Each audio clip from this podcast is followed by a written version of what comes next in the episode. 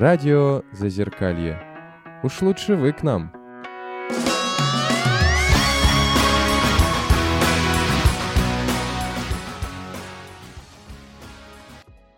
Всем привет, на связи радио Зазеркалье, и мы начинаем наш эфир. В гостях у нас сегодня Людмила Сатьянова, это руководитель клиники расстройств пищевого поведения при больнице имени Алексеева, э, врач-психиатр, кандидат медицинских наук по специальности психиатрия и психотерапевт. Здравствуйте. Здравствуйте. И у нас сегодня открытый эфир с фестиваля Psyfest, который просто пользуется какой-то небывалой популярностью по сравнению с предыдущими годами. Очень много людей. Вот, и мы вещаем с него. В конце будут вопросы-ответы, где все зрители смогут э, задать интересующие их э, вопросы. Итак, начнем. Представлю участников. Это Наташа Золотарева. Добрый день. Миша Ларсов. Здравствуйте. Роман и Ольга. Добрый день. И я, Даниил и Андрей на звуке. А мы начинаем. Давайте сразу с места в карьер. Мы много уже обсуждали, да, в прошлый раз. Хочется просто чуть-чуть про общее. Из-за чего обычно возникают расстройства пищевого поведения и есть ли какие-то общие моменты для всего спектра этих расстройств?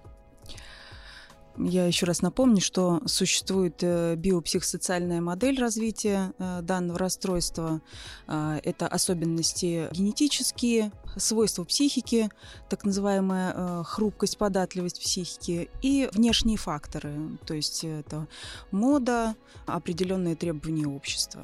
И общее для всех я бы, наверное, выделила такую фиксацию на внешности, борьбу с э, весом и то, что еда становится таким либо наказанием, либо поблажкой, таким призом.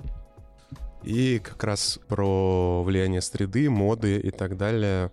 Э, какое влияние вообще оказывает семья и, соответственно, социум, который так или иначе поддерживает те стандарты красоты, которые в это время есть в обществе? Наверное, мода на спортивность, э, мода на стройную фигуру, она не только сейчас, она и раньше была. Почему-то сейчас принято считать, что если ты худой, тонкий, подтянутый, спортивный, значит, ты успешный. И вот эта фиксация на фигуре, даже то, что сейчас э, очень многие говорят об бодипозитиве, это такая обратная сторона, на мой взгляд, той же самой проблемы потому что все равно все фиксировано. Мы, если даже и выставляем свою фигуру, это не потому, что мы ей гордимся там или а, мы ее не стесняемся, а все равно она просто на первом месте. И очень часто родители не относятся бережно к тому, что у подростков меняется тело, меняется гормональный состав организма, и они почему-то вот требуют, чтобы ребенок был спортивным, стройным, подтянутым, а в подростковом возрасте это не всегда легко достигаемая цель, и поэтому это считается такой достаточно уязвимый возраст. Это как раз идет из семьи. Как я понимаю, же еще есть установки, которые тоже в семье человек как-то наследует, когда ему говорит, там, питайся правильно. Да, традиции питания в семье очень важны, потому что если раньше было общий стол, там вся семья собиралась, то сейчас э, очень часто э, люди никогда не собираются за общим столом, каждый ест отдельно, перед телевизором, перед там, экраном компьютера. Такая неосознанная еда, которая часто, собственно, приводит к тому, что еда не просто от нее получаешь удовольствие, да, там пользу какую-то, а это просто забрасывание в себя пищи. Что становится одним из факторов вот такого и лишнего веса, и такого небережного отношения к себе. у меня такой вопрос. Вот есть такое понятие «заедать стресс». То есть использование питания как решение каких-то психологических своих проблем. Как вы это можете прокомментировать? Это очень частая проблема, конечно, потому что э, это очень легкий способ справиться со стрессом. Сами вспомните, как в детстве было, когда у тебя что-то плохо, на, держи тебе петушка на палочке или там конфетку. То есть и ребенок изначально привыкает к тому, что если тебе плохо, ты сядешь, поешь, и все будет хорошо. А взрослый человек уже просто понимает, что вот на тот момент, пока я ем, пока я поглощаю эти нереальные объемы пищи, мне не надо думать о том, что плохо.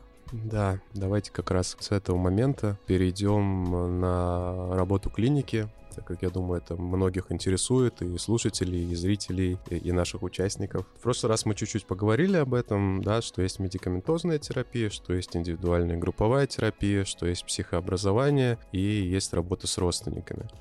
Ничего я не забыл? Mm-mm, м-м, все верно. Вот. И в этот раз хочется поговорить об этом поподробнее. Ну и первый, конечно, очевидный вопрос, как сочетаются вообще медикаменты и психотерапия, и как понять, что человек уже в стабильном состоянии, и может подключать психотерапию. То есть это не только про психозы, и, но когда человек вроде стабильно, например, ресурсов моральных у него вообще нет, как вообще вот понять, когда уже можно это делать? Ну, это, конечно, опытным путем узнается, нету каких-то прямо вот четких таких э, границ по времени. Но в любом случае, если человек находится в психозе, никто не будет работать с телом и так далее. То есть мы разбираем сейчас э, именно терапию у пациентов, э, которые попадают в нашу клинику. Очень часто мы сталкиваемся с тем, что расстройство пищевого поведения идет рука об руку с аффективной патологией, то есть это депрессивные, тревожные расстройства, даже иногда декомпенсация компенсации и субдекомпенсации при расстройствах личности. А для того, чтобы приступить к психотерапии, надо все-таки, чтобы, ну, если так образно говоря, психика была достаточно спокойная. Тогда какие-то интервенции будут заходить, и это всегда на самом деле видно на групповых занятиях, да, когда пациент включается, когда он понимает, о чем с ним говорят, когда он может выполнять домашние задания, которые дает психолог. И чаще всего на первых этапах лечения фармакотерапия необходима именно для того, чтобы э, сбалансировать психическое состояние. Ну, я думаю, что здесь в каждом случае индивидуально, э, сколько требуется этой терапии. Но чаще всего это все-таки длительное лечение. Просто другой вопрос, что дозировки такие должны быть, чтобы пациент э, не был в таком совершенно раздавленном, размазанном состоянии, потому что работать, заниматься психотерапией, если ты не совсем понимаешь и постоянно спишь, это, конечно, невозможно. Если человек в ремиссии занимается психотерапией у вас, а потом его состояние по основному ментальному заболеванию ухудшилось, есть шанс, что вот тот блок, который он впитал, он потом в следующей ремиссии будет работать? Конечно, есть. Но если нестабильно основное состояние, то, конечно, это все спрячется, все вот эти знания, и они выйдут на поверхность только тогда, когда основное заболевание будет все-таки купировано. Ну и давайте тогда еще чуть поглубже опустимся в психологию. Мы говорили о том, что есть индивидуальная и групповая терапия. Вот буквально пару слов, если это возможно, как она строится, как в индивидуальном порядке, как, так и в групповом, как она строится в случае с РПП, как это выглядит и отличается ли чем-то от э, работы с другими заболеваниями. Естественно, работа с разными заболеваниями, конечно, отличается, но это, возможно, больше вопрос к психологам. Я отвечу так попроще, чтобы, ну, без каких-то нюансов. То, что касается расстройств пищевого поведения, очень часто сталкиваешься с тем, что пациентам а, кажется, что их проблема вот такая индивидуальная, больше такого ни у кого нет. Людям часто трудно признаться, им стыдно признаться в своей проблеме, например, в той же булимии. И они бывают очень, э, несмотря на то, что век информационный, для людей бывает открытием, что кто-то еще страдает такой же ужасной проблемой. Вот в этом случае групповые э, занятия очень важны, потому что на них э, пациенты делятся своими переживаниями и становится проще, когда ты понимаешь, что ты не один такой и что с этим можно справляться. А индивидуально, помимо расстройств пищевого поведения, прорабатываются еще те проблемы, проблемы, которые для человека актуальны, но они не обязательно должны присутствовать э, при расстройстве пищевого поведения. С небольшим комментарием, как человек, который теперь ходит на групповые занятия, может быть, не в целом, что такая проблема ну, существует у других людей, я понимала, а в частности, что вот многие косяки, которые я не замечала за собой, но они есть, оказываются очень явными при обсуждении групповом с другими. Иногда человеку проще получить совет от э, того, кто э, тоже страдает таким расстройством, как будто он его, ну, как бы больше понимает. Что еще, э, кроме вот сказанного, что еще важно для того, чтобы человек мог, если не, сдать, не достичь, то хотя бы двигаться к полноценной ремиссии? Очень важна поддержка, э, группа поддержки, как у нас ее называют. Это может быть семья, это могут быть близкие. А, и вот как раз семейная терапия, она называется семейная, но э, иногда в ней участвует не только семья, иногда участвуют друзья, молодые люди к нашим девочкам приходят. Это люди, которые поддерживают выздоровление, которые помогают человеку, а, потому что вот в тот момент, когда ты начал лечиться, ты понимаешь, с каким количеством трудностей ты сталкиваешься. И если рядом нет поддержки, то часто это бывает просто непереносимо. Да, сложная тема на самом деле. Хочется поговорить, потому что многие, работая с заболеваниями, они прибегают к тем или иным психотерапиям, психотерапевтическим подходам. Далеко не, вся, не, не все подходят. То есть я знаю по своей истории, что часть подходов, на которые потратил много времени, сил и денег, они, в принципе, не очень подходят для работы с моей проблемой.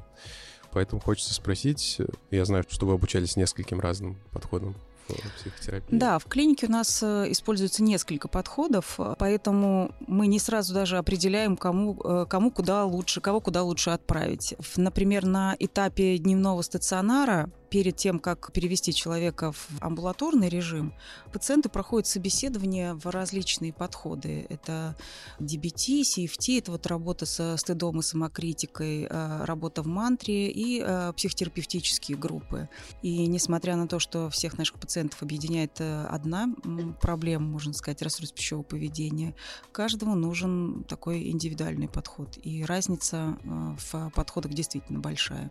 Хотя некоторые пациенты, пройдя одну группу, идут в другую. То есть такой смешанный вариант терапии проходит. Можете чуть рассказать о том, как строится, например, КПТ, терапия принятия ответственности и, допустим, DBT, вот касательно работы с РПП, на чем они основываются? Это очень будет сложно, потому что это очень объемный вопрос, его тут в двух словах не скажешь. Я думаю, это тема для отдельной прямо передачи.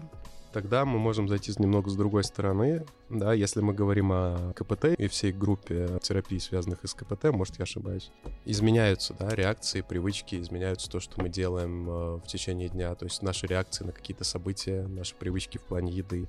Можете привести просто пример, как это происходит? Как там, например, человек там реагировал на ссору и, и ходил это заедать, да, допустим? Я бы не привязывала это к какому-то отдельному направлению в психотерапии. В любом случае, психотерапия — это это не волшебное средство, но особо эффективное, э, потому что в, именно в расстройстве пищевого поведения очень важны навыки, которые дает э, любое направление. Они просто немного разные, а, подходы-то разные, но э, каждый из подходов направлен на то, чтобы сформировать новые навыки общения с едой, с другими людьми, даже общения с самим собой. Они вырабатываются вот в рамках любого подхода возвращаясь к теме, если, допустим, это, вот это уже вопрос, наверное, лично от меня, если, допустим, это глубокая история, всегда ли легко меняется э, тот или иной приобретенный навык, пусть даже связанный с РПП?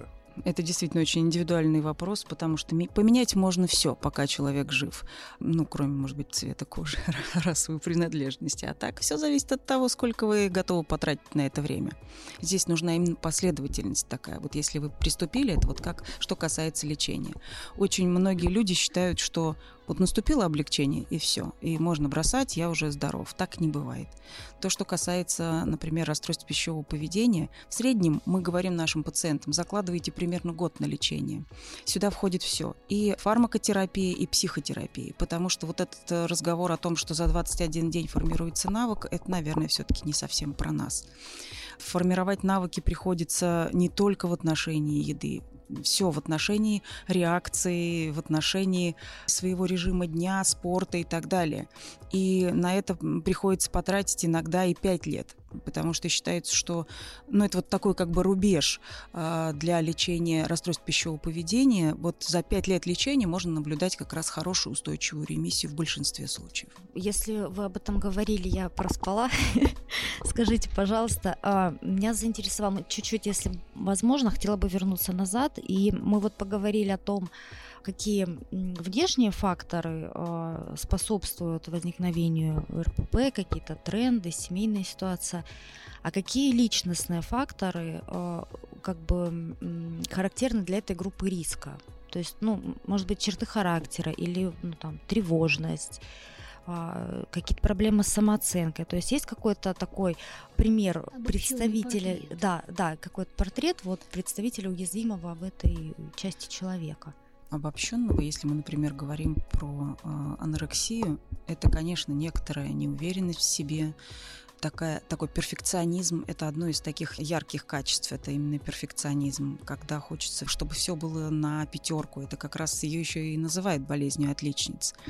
А, такая хрупкость, ранимость, то есть это вот такой ответ на любое замечание. Очень большая чувствительность к внешней оценке. Отсюда и вот такое правило. Надо учиться к такому безоценочному подходу. То есть никогда не сравнивать, никогда не говорить человеку там ты сегодня красивый или ты похудел или там что-то еще.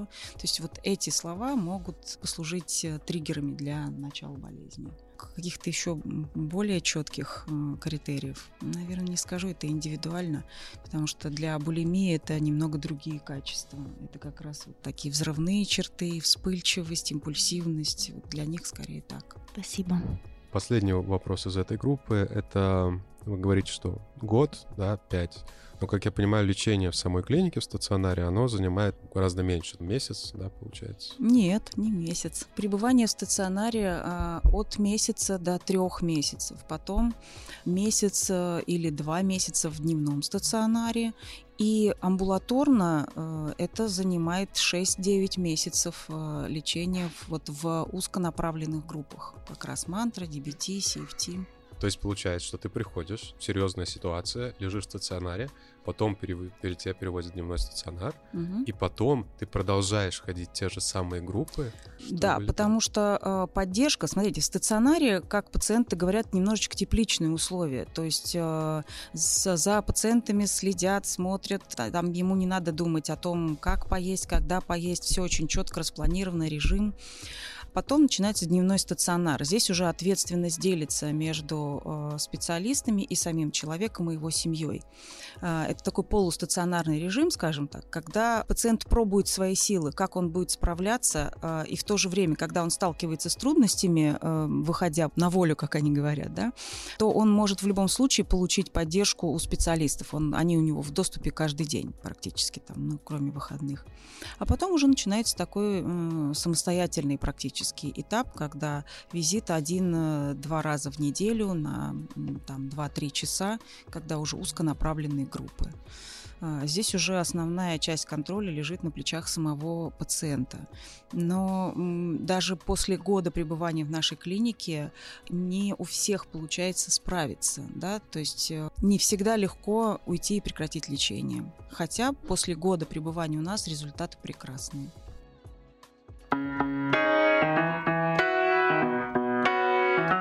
Радио Зазеркалье. С ума сойти.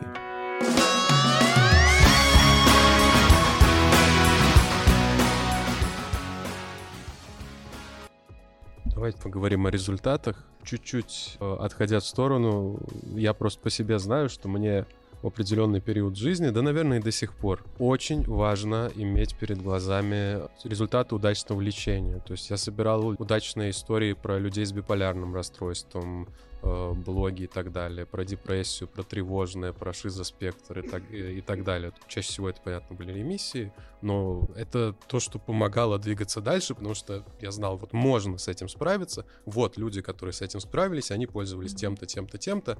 Э, может быть, это не, не получится у меня таким же способом, но я знаю, что такие возможности есть. Собственно, это вся преамбула к э, очень простой истории.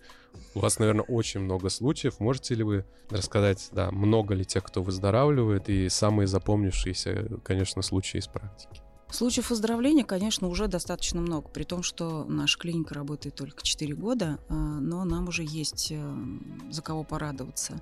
И у наших пациентов пользуются большим э, успехом как раз вот истории вот этих девочек э, и мальчиков, которые прошли успешное лечение и сейчас живут обычной жизнью. Они, кстати, с удовольствием приходят и делятся своим опытом, они рассказывают свои истории. То есть мы заранее приглашаем их на группу в дневном стационаре, они приходят со своими рассказами. Иногда приходит со своими кулинарными изделиями, э, делится опытом. Действительно очень интересно. Когда каждый случай индивидуальный. Наверное, около 10 деток родилось э, у пациентов э, в нашем стационаре, у девочек, которые прошли лечение успешно. Такое развитие их семейная жизнь получила. Рассказать конкретно про какой-то случай наверное, сложно, потому что для меня они все сложные и интересные, потому что простого в расстройстве пищевого поведения практически не встречается.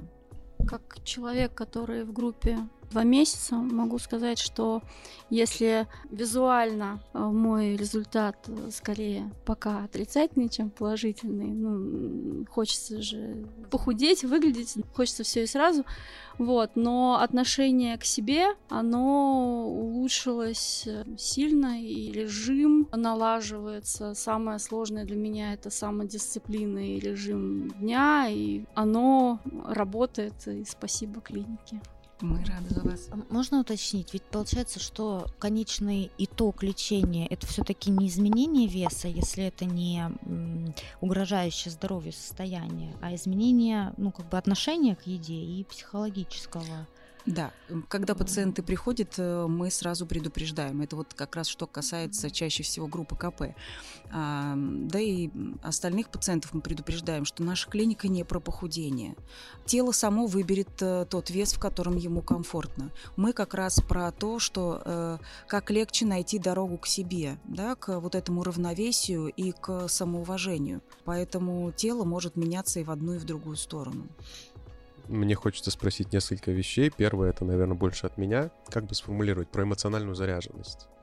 Как часто, что это не просто связано с изменением, да, поведения, привычек, изменением отношения, ну, ко многим другим вещам, а, возможно, с какой-то травмой в прошлом, да, возможно, с чем-то, что вызывает такой эмоциональный заряд, что эм, это невозможно изменить там просто, просто поменяв привычку, или как часто это связано с чем-то травматичным в прошлом, в том числе развитие расстройств пищевого поведения. Чаще всего, конечно, травмы влияют на нас, травмы из прошлого. Но вы же понимаете, прошлое изменить мы не можем, но пересмотреть свое отношение к той травме, да, очень часто бывает, что человек, пережив какую-то травму, он просто закапывает ее глубоко-глубоко, и она оттуда не проработанная, не пересмотренная, да, не прожитая, она, конечно, отравляет будущую жизнь. И это может вылезти также и в расстройстве пищевого поведения. И здесь, конечно, работа именно с э, травмой, да, это очень тяжело тяжело, больно, но приходится вместе вот рука об руку со своими психотерапевтами погружаться в это прошлое.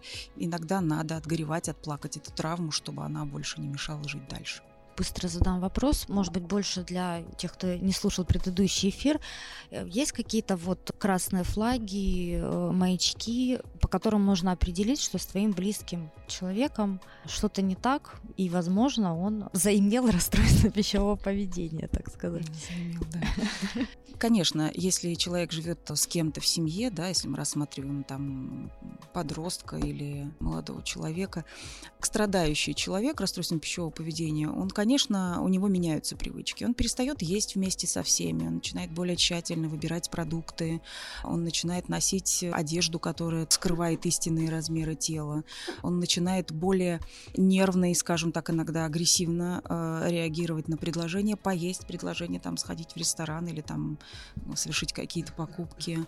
Замечания по поводу его тела, внешности или поведения, они вызывают не совсем привычную реакцию. Ну, так чаще всего бывает. И если внимательно относиться и не злиться на то, что поменялось да, в поведении, просто постараться прислушаться, почему так стало происходить, то, скорее всего, удастся выяснить, что что-то тревожит. Мне хочется закончить на том, хорошая статистика, много людей выздоравливает, но, очевидно, никогда не бывает такого, да, чтобы дошли все, к сожалению. И хочется вот как бы предупредить слушателей, с чем это часто бывает связано, на что нужно обращать внимание, чтобы как бы чтобы не сбиться с пути, чтобы все-таки увеличить свои шансы на выздоровление. Конечно, из-за того, что лечение очень э, длительное и э, для некоторых оно э, достаточно дорогостоящее, люди очень часто бросают лечение. Поэтому здесь очень важно то, о чем мы говорили в самом начале, очень важна группа поддержки. Потому что когда мотивация падает, то эту мотивацию поддерживают окружающие. Помимо терапевта поддерживает семья. Это нормально, когда в течение нескольких лет человек лечится, то у него бывают и подъемы, и падения. И вот здесь, если как раз у него есть э, такое дружеское, близкое плечо, да, тут шансов дойти до э, победного конца больше, гораздо больше.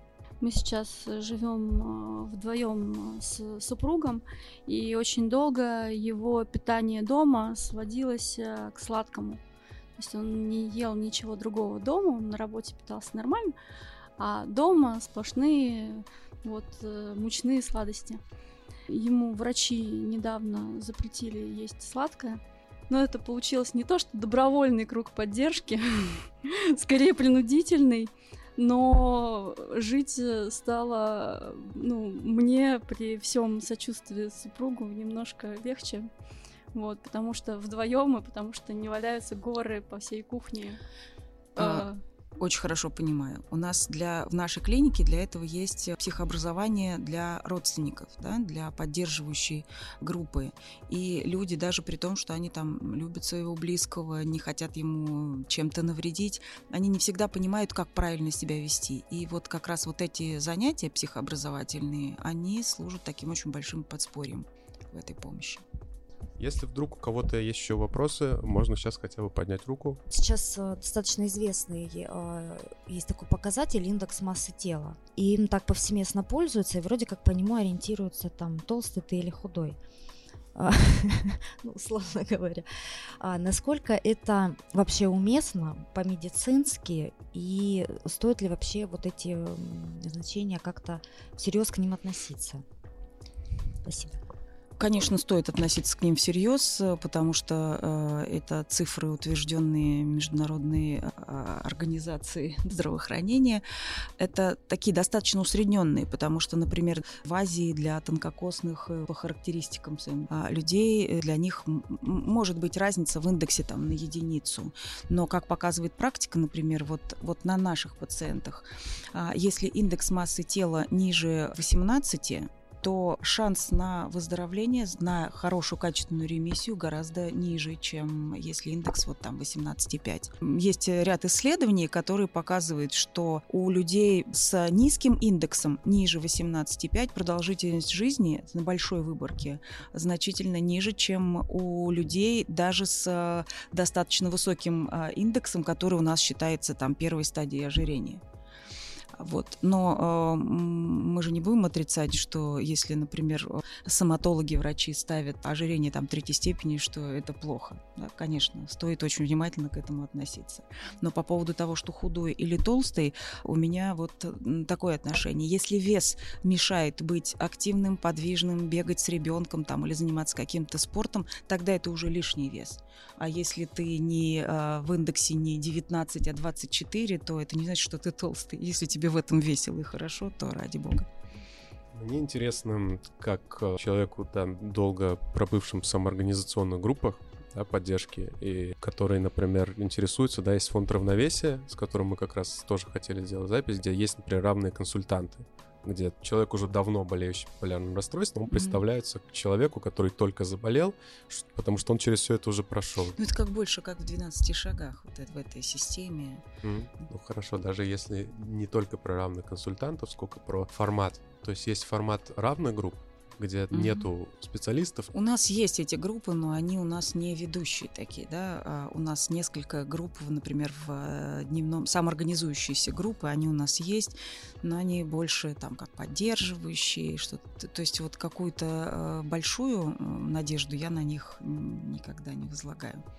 Это все-таки такие длительно существующие программы, когда у людей уже накоплено достаточно много опыта. Не всегда есть э, большое количество пациентов, которые э, очень долго Просто все-таки в 12-шаговой системе люди годами находятся. И у них уже есть и опыт, и навык, и там э, целая куча э, мотивирующих моментов. На наших пациентов все-таки в клинике не столько много времени проводится, чтобы дойти до такого уровня. То есть это не только про клинические психологические приемы, сколько еще и про опыт. Опыт жизненный, конечно. Поделиться какими-то такими вот особенностями. Mm. Именно потому, что у нас пациенты не так много находятся, да, мы стараемся все-таки не организовывать большое количество самоорганизующихся вот этих групп, потому что они начинают делиться не самыми лучшими привычками. Привычками, да. Кстати, про, про привычки уже получается два раза. И в прошлый раз, и в этот э, мы говорили о формировании здоровых привычек. И можете просто чуть поподробнее рассказать, как вообще выглядит этот процесс, как вот это происходит? Это очень емко. Это целые, э, целые потоки амбулаторные, когда м, прививаются навыки здорового отношения. Это так не скажешь, как формируется привычка. Я могу вкратце просто про себя, про свой опыт в группе, что э, самонаблюдение, вот ведение дневника в том числе, э, что-то, что э, дает понять, э, что вообще происходит с тобой в течение дня, как ты ешь, где ты ешь, что ты при этом чувствуешь, что тебя отвлекает. Оно, в принципе, потихоньку, если это корректировать, если со временем что-то менять, оно приводит э, к здоровым привычкам в той или иной степени. Ну, согласитесь, что здоровые привычки на, наращиваются очень тяжело. Конечно. А, Потому и что вот если мы... Да, если мы, например, а, возьмем пациентов с булимией, у которых очень часто вот эти вот очистительное поведение, оно связано не с, например, вот э, с попыткой похудеть, а именно с э, саморегуляцией да, то есть эмоциональные э, вот эти всплески, они гасятся э, вот этим очистительными э, циклами, и, как говорят некоторые пациенты, послушайте, вот все ваши вот эти вот э, навыки, практики, они по силе воздействия на мои эмоции даже рядом не лежали с э, вот с этими с рвотой и так далее, да. А, то есть надо, а, это очень много времени уходит на то, чтобы показать человеку, да, вот сейчас сиюминутно ты получил вот эту вот разрядку, да, но в дальнейшем вот это поведение, да, очистительное, оно тебя просто разрушит и убьет. То есть это очень долго, долго объясняется рациональность, вырабатывается навык быть здоровым. Потому что многие люди, которые обращаются к нам за помощью, они так долго страдают этим, что они просто не помнят, как быть здоровым, да? Они не помнят, какие есть способы для получения удовольствия, способы для разрядки и так далее. То есть их надо просто учить заново жить. Поэтому здесь быстро ничего не получится. Да, у меня сначала все вроде как бы шло по- казалось, что по плану, потом стрессовая ситуация меня вынесла почти вот напрочь э, внешне, и потребовалось какое-то время, чтобы вспомнить вообще то, что было как-то Знаете, наработано. на начальных этапах мы иногда даже советуем нашим пациентам, вот когда вроде бы ты сидишь на группе, и ты все понимаешь, что в случае чего я должен сделать вот то-то, то-то и то-то. Но люди, страдающие расстройством пищевого поведения, поймут меня. Когда на тебя накатывает вот эта волна, да, ужаса или вот, вот этого вот очистительного, да, вот когда ты засобирался, засуетился, у тебя все остальное уходит на задний план. И вспомнить, как тебе надо сделать правильно, что тебе, как тебе надо подышать, какой тебе йогой там заняться, иногда просто не получается. И на первых порах иногда даже пациенты пишут список того, что надо сделать. Когда у тебя нет сил собраться, ты просто достаешь бумажку и тупо читаешь, что тебе надо сделать, прям пошагово. Да? То есть изначально бывает даже к таким способам мы прибегаем. Поэтому э, пока сформируется вот это все, пока наработается до автоматизма, э, иногда проходит не один год. Из меня так себе РППшник, у меня были очень маленькие периоды этого. А, Ох, ох, какие замечания. Знаешь, что я буду делать, да? Что если ты мне продолжишь говорить про пухлые щечки, у меня другая история. Нет, нет, нормально. Я я тебе пытаюсь пример привести. Ты не можешь это регулярно говорить. Это нормально. Я люблю свои щечки. Я к тому, что вот у меня, например, это больше про сигареты.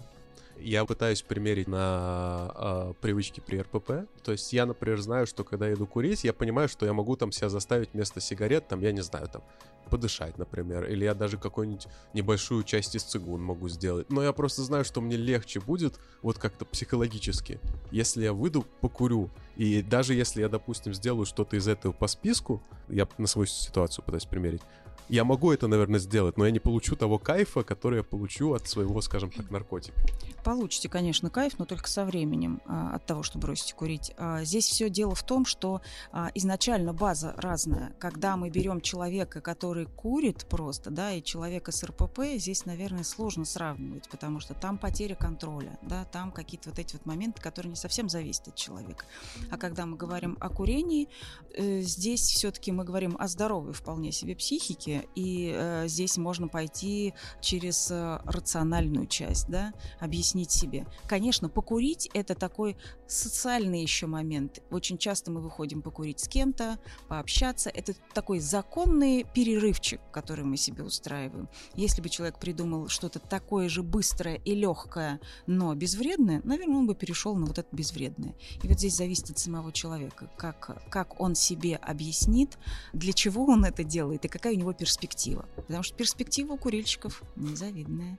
Как курильщик могу сказать сама, я бросила это несколько лет, но это именно вот просто головой. Надо себе объяснить.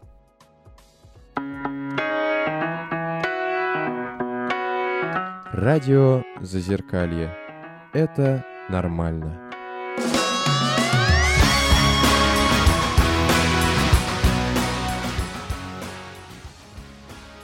Меня еще есть вопросы, но я думаю, правильней поговорить со зрителями. Если у кого-то какие-то есть вопросы, если кто-то хочется задать, то, в принципе, мы готовы. Я знаю, что нам часто говорят, и во всех энциклопедиях написано, что психические заболевания, они не лечатся полностью, возможно, только длительной ремиссии. У вас были случаи, что вот человек выздоровел, скажем, от РПП, и через некоторое время у него оно опять появилось или другое появилось, и он потом вернулся к вам. Конечно, такие случаи бывают. Э, расстройство пищевого поведения – все-таки психическое расстройство, и э, говорить о том, что полное излечение, ну, как бы нужно очень много времени для того, чтобы а, понять, это ремиссия или это выздоровление. Но по статистике, по международной статистике, у нас в стране она еще пока статистика достаточно слаба а, в отношении РПП, но по международным а, цифрам выздоровления возможно и достаточно высокий процент выздоровевших. Ну, естественно, бывает так, что рецидивы случаются. Так, еще раз обращаюсь к залу. Есть ли кто-то, кто хочет задать вопрос? Здравствуйте. Вот у меня тоже проблема с тем, что у меня расстройство пищевого поведения, но уже полгода как бы я нахожусь в ремиссии и не было никаких там перееданий. Вот мне интересно, вот можно у вас клиника не проходит весь этот э, стационар и все дела, потому что это мне, наверное, сейчас не, не надо, как бы, а сразу перейти там в группы этой поддержки или там в психотерапию. Спасибо. Конечно, можно. Надо прийти к нам на консультацию.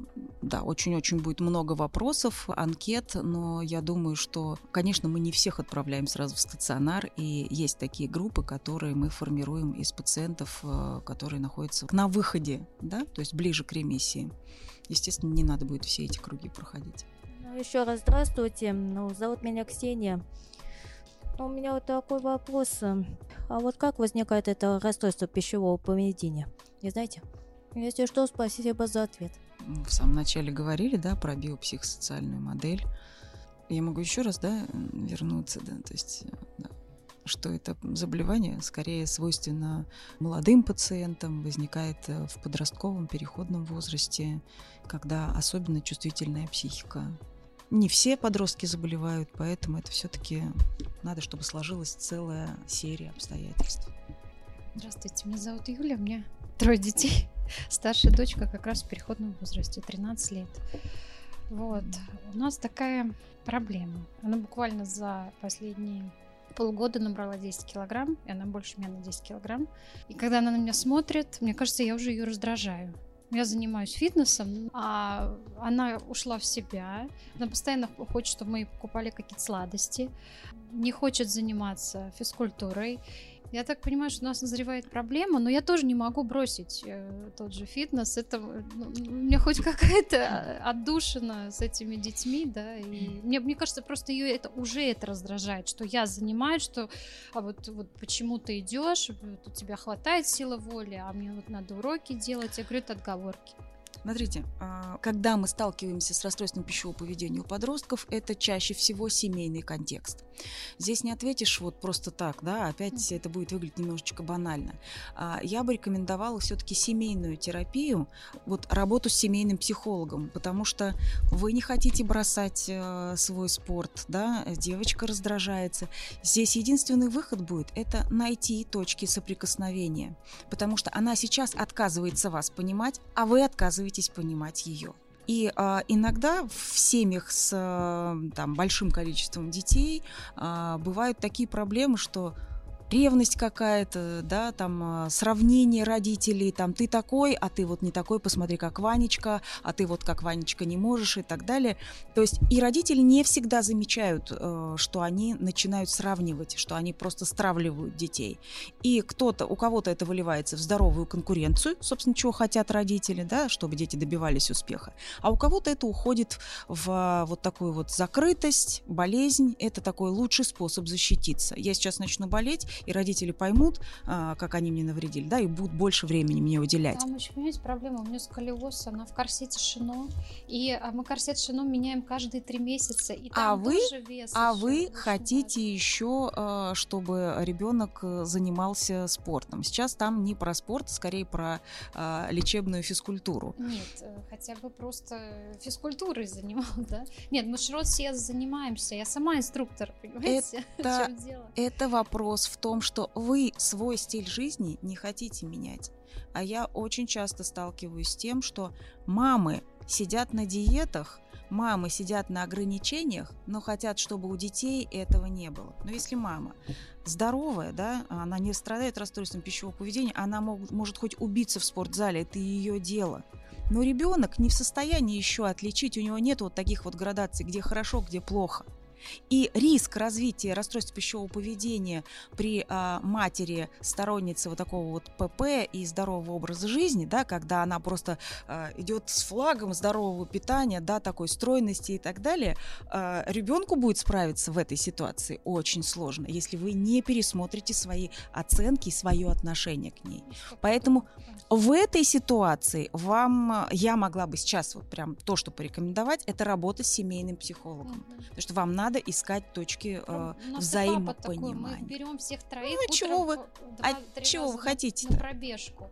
И мы уже смотрим, там на пятом круге они начинают халтурить, он их догоняет, говорит, так, Мамы и папы, будьте внимательны и чувствительны к своим детям, потому что если мы растим из них каких-то достигаторов, чего мы хотим потом? Да, мы, мы их сейчас да нет, ломаем. просто нам это кайф приносит, они не понимают. О! Прекрасное замечание. Большое спасибо за вопрос. Прям Вопрос на самом деле очень важный. То ли из-за того, что а, наша клиника набирает популярность, а, у нас вот случаев именно вот с такими семейными конгломератами становится все больше и больше каждый день. Я думаю о своей семье, но не в плане РПП, да. Часто как-то одно почему-то связано с другим. Так, э, мы можем позадавать еще вопросы, но я еще раз обращусь к залу, если вдруг у кого-то есть вопрос. Здравствуйте, меня зовут Лена. Я слышала такое мнение, достаточно популярное, о том, что якобы одна форма расстройства может перетекать в другое. Якобы, допустим, из анорексии человек может перейти в булимию. Но я слышала другое мнение, что и для анорексии, и для булимии характерны как бы немножечко разные черты личности. Вот, и как бы какое все-таки мнение будет верным. Я считаю, что и та, и другая точка зрения а, имеет право на существование, потому что если вот так вот базово брать, да, то изначально а, пациенты с а, анорексией, они могут себе обрубать еду, они могут голодать дольше и так далее. Но мы забываем про то, что есть очистительные формы анорексии, да, когда а, смотришь там индекс 13, да, она может съесть ведро а, макарон, все это спустить в унитаз и ам, просто чтобы не поправиться. То есть есть и такие варианты. И поэтому сейчас мы очень нередко наблюдаем перетекание одной формы в другую. То есть да, это случается. Но, кстати, вот э, булимия, то, чего боятся, э, в основном боятся пациенты с анорексией, когда они лечатся. Если я сейчас буду так есть, я ведь потом буду переедать. Вот этот момент, когда пациент начинает переедать, он, да, тоже может быть. И вот здесь очень важно не бросать все это, да, а довести до логического конца. И тогда вот этот вот вариант перекачивания одной формы в другую, он как раз менее возможен. Спасибо большое. Еще кто-нибудь? Так, пока нет. Очевидный вопрос, который э, мы даже чуть-чуть обсуждали, но думаю, стоит его задать. Всегда ли можно вылечиться? Я бы сказала, в 90% случаев.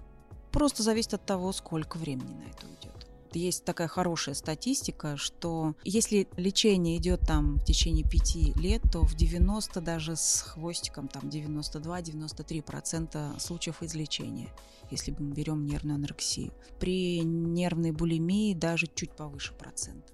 И тогда в продолжение этого вопроса еще такой вопрос о критерии выздоровления. Если человек избавился от проблем с питанием, значит что он выздоровел. Я думаю, что можно считать, что он выздоровел, да, но только здесь вот вопрос. Например, о, о выздоровлении мы можем говорить, если мы получили устойчивую ремиссию, да, вот мы смотрим. А устойчивая ремиссия – это если год, в течение года, да, после видимого такого выздоровления, э, э, человек может прожить без всех вот этих вот стратегий болезненных да, без э, постоянных вот этих мыслей о еде, без э, постоянного навязчивого спорта, диет и так далее. Через год вот такой спокойной жизни мы можем говорить о ремиссии. А что бывает с 70%, которые не выздоровели? Им хуже и хуже? Да, конечно, им хуже и хуже. Смертность достаточно высокая при... Э, но это мы говорим про нелеченные случаи, да, в том числе.